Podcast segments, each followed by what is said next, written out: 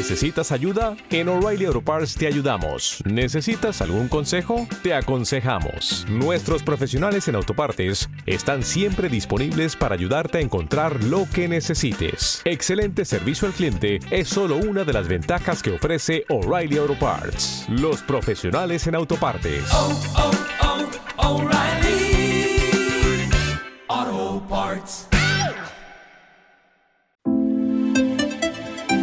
H2 Intereconomía, tu espacio semanal sobre el hidrógeno. Porque en Radio Intereconomía apostamos por el sector energético y la energía limpia. Presenta Rubén Gil.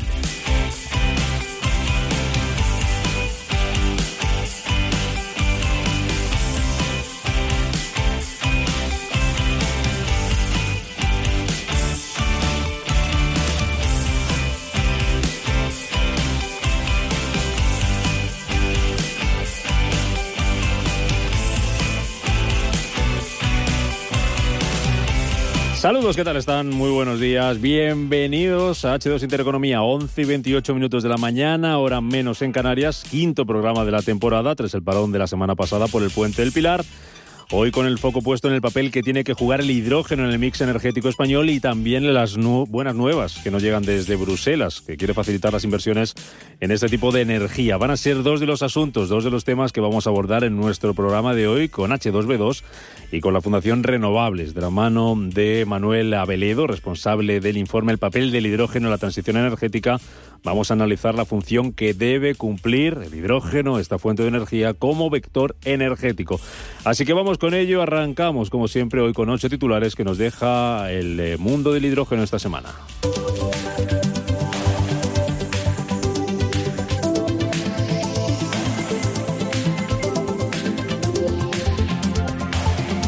Comenzamos hablando de Repsol, que lanza un plan inversor de 2.500 millones de euros en proyectos de hidrógeno verde. La energética prevé contar con una capacidad instalada de 1,9 gigavatios en el año 2030.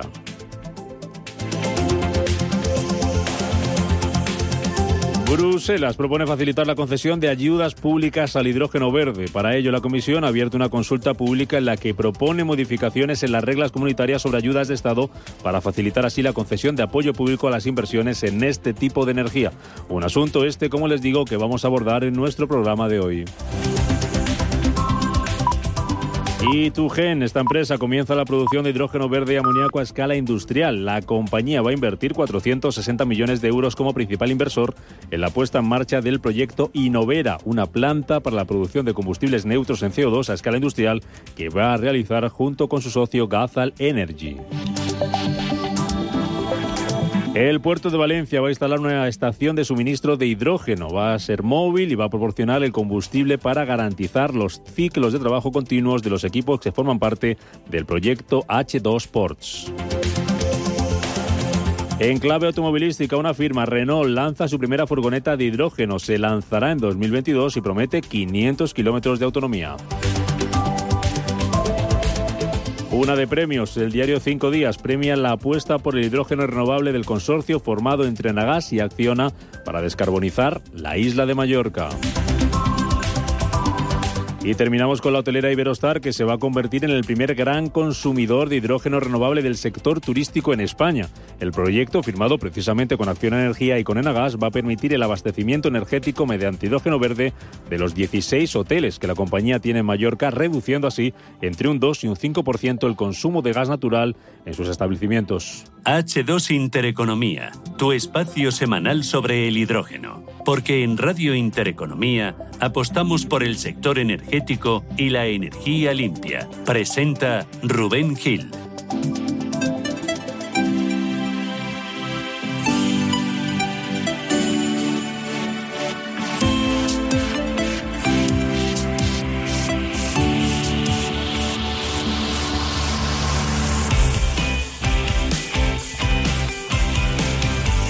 Arrancamos este programa de hoy, 19 de octubre, saludando como siempre a África Castro, responsable de desarrollo de negocio de H2B2, que es la empresa con la que intentamos entender todo lo que está pasando y que ya ven que cada semana es más alrededor del mundo del hidrógeno, alrededor del mundo de esta fuente de energía. África, ¿qué tal? Bienvenida, muy buenos días. Pues buenos días, Rubén. Encantado de poder, dos- de, de poder dos semanitas intensas, Dos sí. semanas intensas y has visto la de cantidad de, de- de noticias que se nos han acumulado. Una de ellas importante viene desde Bruselas. Sabes mucho tú de Bruselas, te pasas buena parte de, de- de- de- del día, a decir, casi de tu vida allí, ¿no? Sí, la verdad que sí. Pero di- se, es, digamos, hay, hay esa intensa la actividad que, que desarrollamos en Bruselas y, e importante. Bueno, luego hablamos en detalle de esto de Bruselas, de esta consulta pública, de lo que supone, de lo que va a pasar y de los proyectos. Antes vamos a empezar con tu ayuda, eh, como siempre África, mirando hoy a, lo que pasa en España y lo que ha pasado en España en los últimos días es que la Fundación Renovables eh, presentaba el, el informe eh, eh, titulado El papel del hidrógeno en la transición energética. Es un informe a través del cual eh, se busca analizar el papel del hidrógeno como mm, vector eh, energético en nuestro país. Eh, mm, antes de hablar con nuestro invitado, te, lanzo la, te lanzo la pregunta muy general, África. Mm, ¿Qué papel consideráis vosotros de H2B2 que debería jugar el, el hidrógeno en, no sé si es nuestro mix energético, en esa transición al menos?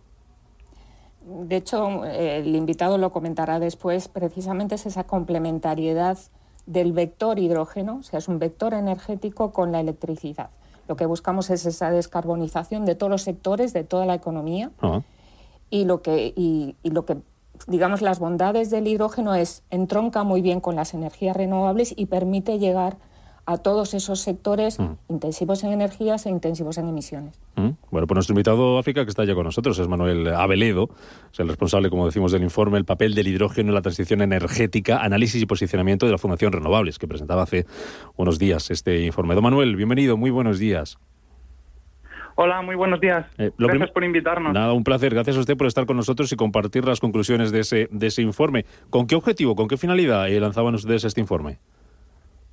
Pues mira, el objetivo nace de que hoy en día pues existe una sobreinformación del hidrógeno. Vemos un bombardeo de noticias acerca de él y nos propusimos pararnos y analizar cuál debería ser el papel para llevar a cabo eh, una transición energética lo más económica y justa posible. Mm. ¿A ustedes también les sorprendió, les ha sorprendido? Ustedes que están muy metidos en el mundo energético, muy metidos en concreto en el, en el mundo de la energía renovable, eh, eh, todo el bombardeo de noticias que hay alrededor del hidrógeno. Raro es el día que la prensa no se hace eco de una o dos noticias relacionadas con el hidrógeno, bien sea de casa, bien venga de fuera, bien sea de una gran compañía, bien sea de un proyecto, bien sea de un organismo público. ¿También eh, les ha cogido un poco por sorpresa? Sí, nos ha cogido un poquito por sorpresa porque eh, de- es lo que lo que dices, que de repente aparecen un montón de noticias acerca de ello, macroproyectos que recuerdan a otros proyectos que pues que en su momento eh, no eran rentables y que hoy en día aún seguimos pagando los consumidores y, y, pues nos entró un poquito de preocupación, pues existen algo alternativas pues eh, eficientes, más eficientes y y que son reales ahora mismo. El hidrógeno sí que tiene un papel importante, sin embargo, debemos ser pacientes y ser coherentes y, esperar a que, em, creo, o sea, que vaya evolucionando la tecnología y, y poder beneficiarnos del efecto descarbonizador que va a producir en, en, en aquellas aplicaciones de uso final interesante. Mm, Noticias que incluso cotizan en bolsa, lo comentábamos y tendremos tiempo en programas posteriores de comentarlo con la compañía protagonista Repsol con ese mm, megaplan, ese plan inversor, 2.500 millones en, en hidrógeno. Sí. Vamos a ese informe que presentaban ustedes, Manuel, hace unas semanas desde la Fundación Renovables, el papel del hidrógeno en la transición energética. Le pregunto precisamente por eso, ¿cuál es el papel que consideran ustedes que debe jugar el hidrógeno en esa, en esa transición? Pues el papel es de complemento, un complemento a la electricidad. En aquellas aplicaciones en las que el uso directo de electricidad o indirecto mediante baterías electroquímicas pues no es eficiente. Y, y ese es el papel que creemos que, que debería eh, tener en, en el que se debería centrar la política energética. Mm, Sería, debería ser algo así como una parte más del mix energético que se llama.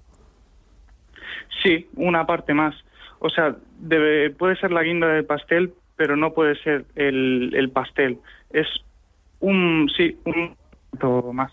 Mm, eh, eh, eh, no sé si se podría establecer, ustedes saben más de, de esto y África también, si quiere puede comentarlo también, un poco cómo está repartido el mix energético. ¿Qué porcentaje debería ocupar a su juicio, por lo que ustedes han visto en ese informe de Manuel, qué porcentaje debería, representar una energía como el hidrógeno en, en, ese papel, en esa transición energética, en ese, en ese mix? ¿Cuál es el que debería jugar y cuál es el que representa a día de hoy? ¿Cuánto de lejos o de cerca está de, de en este camino? Pues mira, actualmente bastante lejos, pues el hidrógeno eh, a día de hoy solo se utiliza como materia prima, no como vector energético en ciertas industrias como pues petroquímicas o de fertilizantes, ¿no?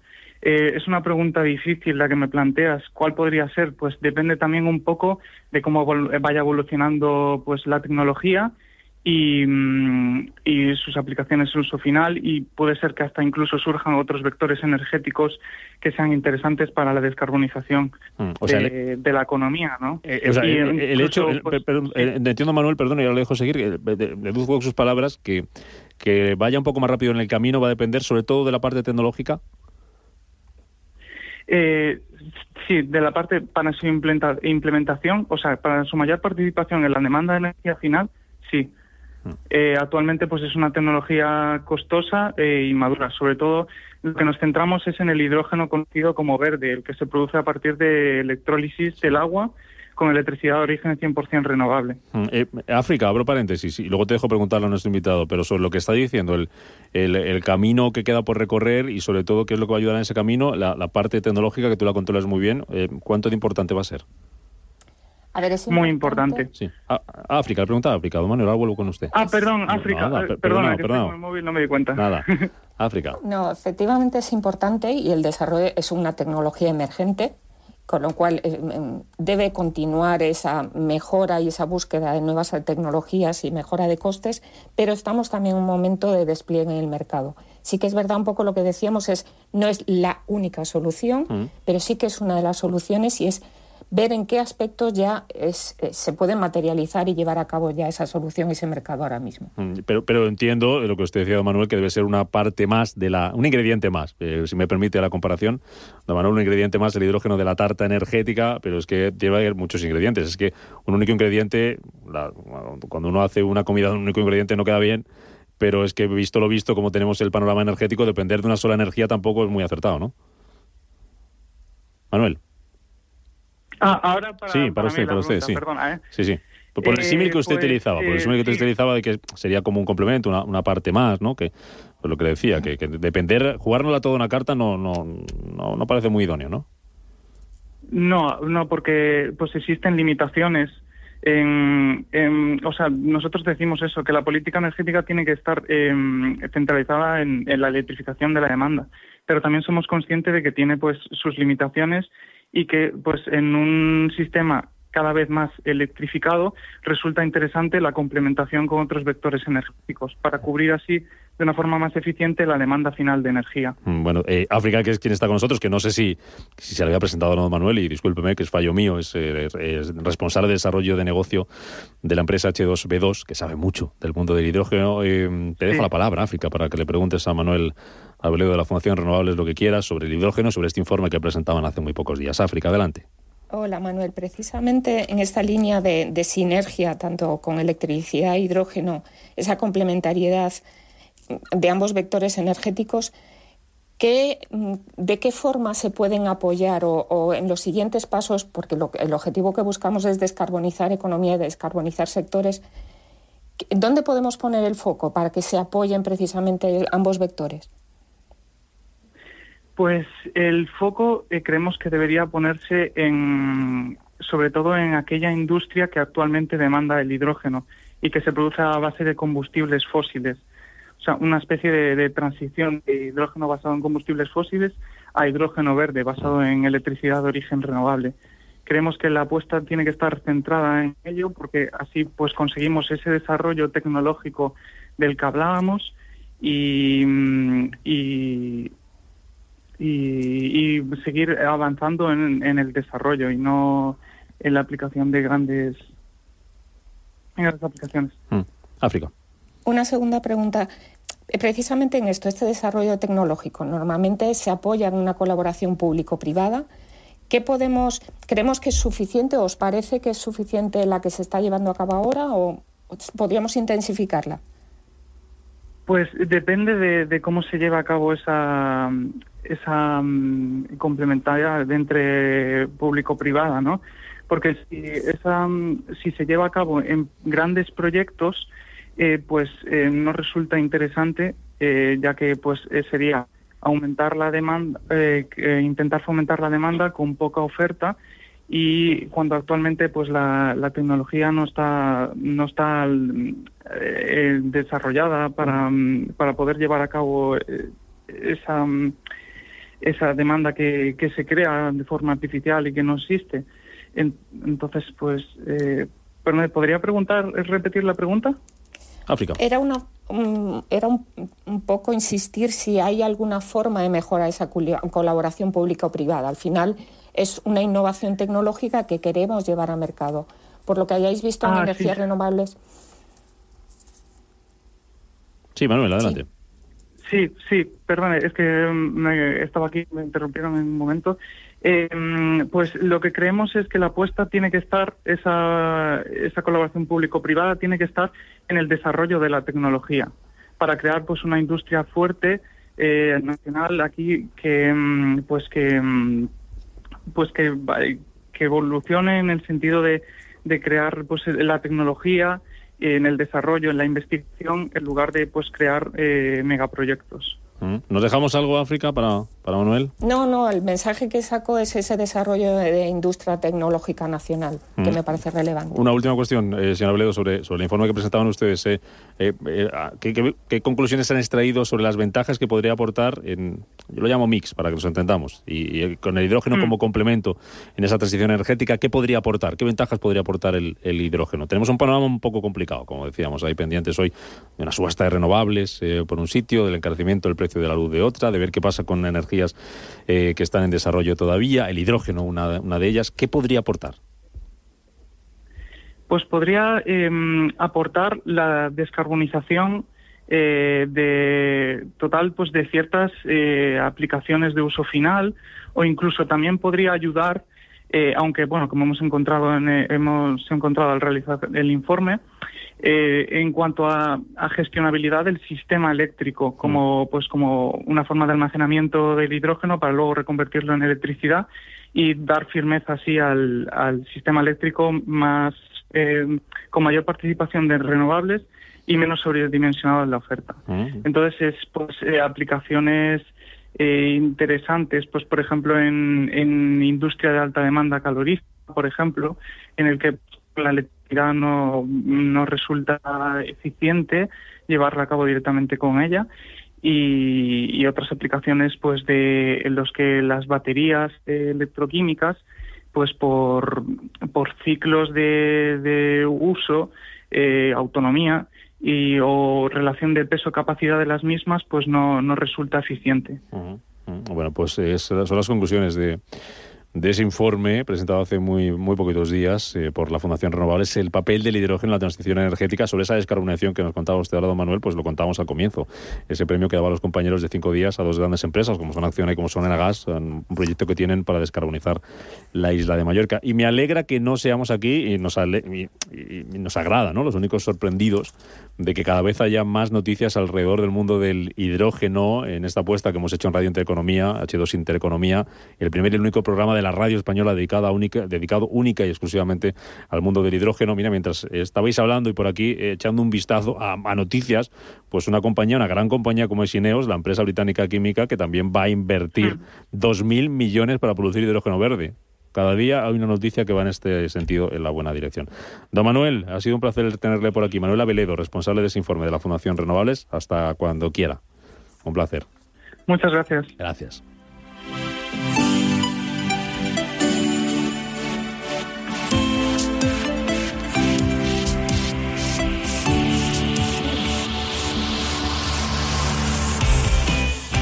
Y de lo que está pasando en casa, lo que está pasando fuera, ya lo adelantábamos antes con África Castro, que nos tiene que hablar de Europa, que sabe mucho de Europa, que sabe mucho de Bruselas, porque en el ámbito internacional, Paloma Ronaldo, muy buenos días. Hola, buenos días, Rubén. Hoy miramos a Europa, miramos precisamente a Bruselas, porque desde allí se quiere facilitar la concesión de apoyo público a las inversiones en hidrógeno verde.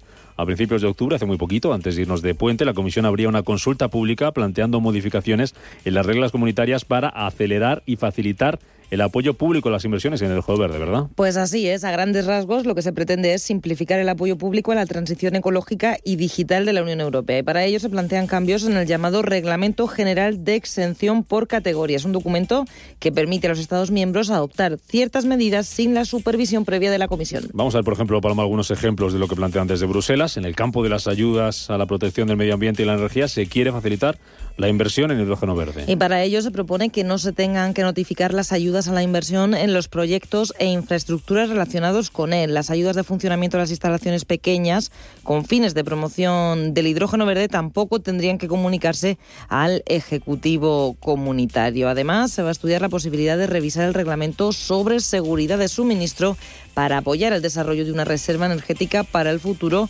como una herramienta clave de flexibilidad pensada para baterías o para hidrógeno, por ejemplo. Estas propuestas comunitarias llegan sin que perdamos de vista los fondos europeos y es que según se anunciaba desde la Secretaría de Estado de Energía, España va a destinar 1.555 millones de euros de los fondos europeos en el periodo 2021-2023 para impulsar la cadena de valor del hidrógeno verde en nuestro país. Pues vamos con esta noticia hoy, con la que vamos a abordar lo que está pasando con el hidrógeno fuera de nuestras fronteras. África, lo primero, cuando hablamos de Europa, cuando hablamos de Bruselas, hablamos de la Comisión, y eso lo conoces tú muy bien, hay que entender el lenguaje. ¿no? En el argot de la Comisión, cuando se habla de consulta pública, ¿qué es exactamente? ¿A qué se refieren? ¿Cómo, ¿En qué consiste? ¿Cómo, ¿Cómo se hace? ¿Qué plazos tiene? Uf, qué complicado. Eh, pues, al final es, si no lo sabes tú. es participación. O sea, lo que fomenta Comisión Europea antes de llevar una legislación a Parlamento y a Consejo Europeo es una participación Sí. de los Estados miembros, pero también de las organizaciones y del, del ciudadano de a pie, o sea, de todos nosotros. Vale, eso sería una consulta pública, ¿no? Lo abre Correcto. con un objetivo que luego es esto, normalmente una consulta pública como suele terminar. Una es sobre un tema, Sí. como el he Sí, comentado En este ahora caso el Paloma, da- hidrógeno para invertir, para facilitar la inversión, ¿no? En este caso es ayudas de Estado. Ayudas de es Estado. ayudas de Estado de cómo se pueden, mm, si se pueden eh, simplificar para ayudar a un objetivo.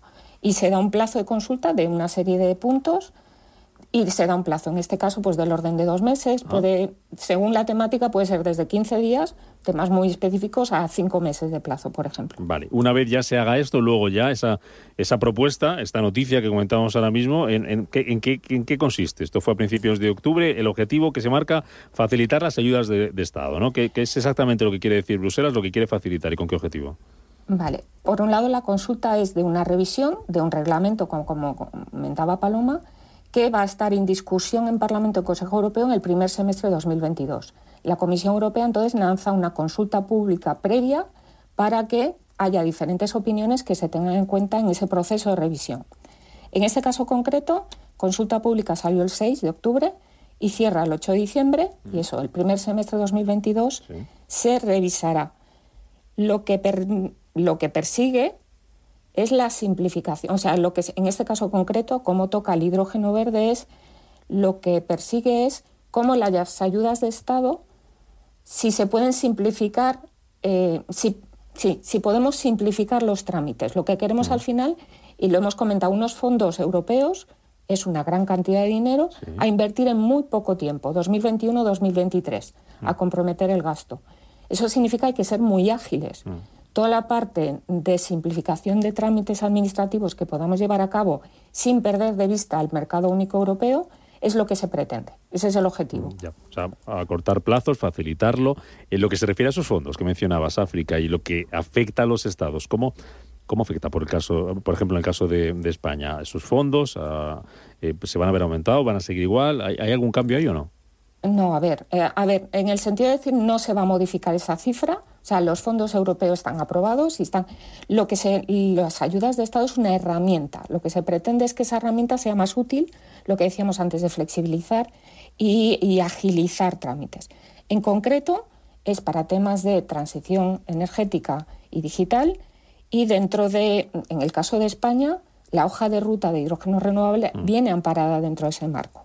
Mm. Eh, hablando de Bruselas, ya que estamos con el foco puesto ahí y esta noticia nos llega desde allí, ¿qué, qué papel está jugando Bruselas? ¿Está jugando la Comisión en la Alianza Europea del, del Hidrógeno? Eh, ¿Lo está liderando? ¿Qué, qué está haciendo? Lo lidera. Eh, ¿Sí? en, al- en- en el 8 de julio de 2020, eh, la Comisión Europea, al, al hilo del Pacto Verde, estableció lo que es la Estrategia Europea de Hidrógeno, estableció también la estrategia de integración de las diferentes redes energéticas y lanzó la Alianza del Hidrógeno Verde. Esta alianza, o sea, está apadrinada por la Comisión y lo que pretende ser es, por un lado, punto de encuentro, y punto de encuentro al final es de toda esa cadena de valor que hemos nombrado, de ese ecosistema que debe trabajar junto a nivel europeo para desarrollar esta economía del hidrógeno. Ahí, por ejemplo, se establecieron seis mesas redondas, que son seis mesas de trabajo, donde, pues, por ejemplo, H2B2 forma parte de la mesa de producción de hidrógeno, pero mm, algo relevante es, tenemos presencia de la Administración Pública Nacional y Regional Española en las seis mesas. Eso da una imagen de eh, la implicación de España en llevar a cabo esta alianza y los objetivos que persigue. La alianza, aparte de punto de encuentro, pretende también de alguna forma supervisar, supervisar que esos objetivos que nos hemos fijado en la estrategia europea del hidrógeno, que por ejemplo son los 40 gigavatios de electrólisis instalados a 2030, los podemos llevar a cabo. O sea, para llegar a 2030 tenemos que ponernos en acciones ya mismo. Y, y, digamos es la que supervisa que esos objetivos se van a poder cumplir. Y por ejemplo, uno de los entregables, uno de los objetivos que tenemos en la alianza es definir un pipeline de proyectos. Al final, esa cartera de proyectos e iniciativas que juntos van a dar ese impacto que perseguimos con la estrategia europea. Ah, una cuestión más, África, que, que nos queda poquito para, para cerrar este programa. Eh, ¿Quién va a ser el interlocutor eh, desde España con, con Bruselas? Es decir, Europa, cuando llame preguntando por el hidrógeno aquí en España, ¿por, por, por quién tiene que preguntar? Eh, ¿Desde dónde se lidera aquí? ¿Desde qué organismos? El, el ministerio que lidera es el Ministerio de Transición Ecológica, representado directamente por la Secretaría de Estado, por Sara Axen. Ah, sí que es verdad que como lo que estamos está englobado dentro de la estrategia industrial, viene acompañado por el Ministerio de Industria y normalmente funcionan en tándem estos dos ministerios. Y lo- entre los dos lo que están buscando es precisamente eh, esa materialización tanto de la Estrategia Europea del Hidrógeno como de la hoja de, ruta de hidrógeno renovable española.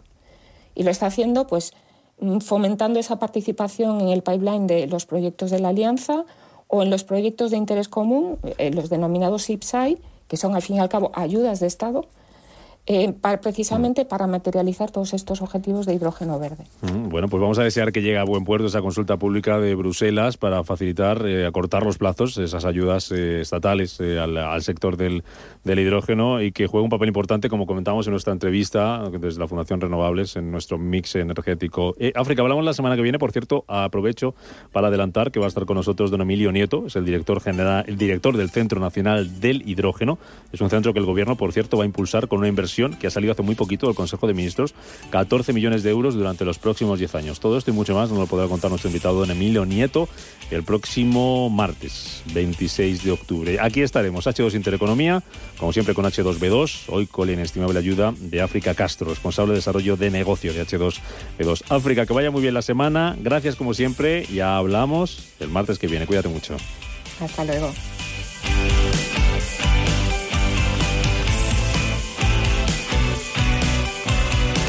La economía en marcha, de 7 a 12 de la mañana, de lunes a viernes en Capital Intereconomía.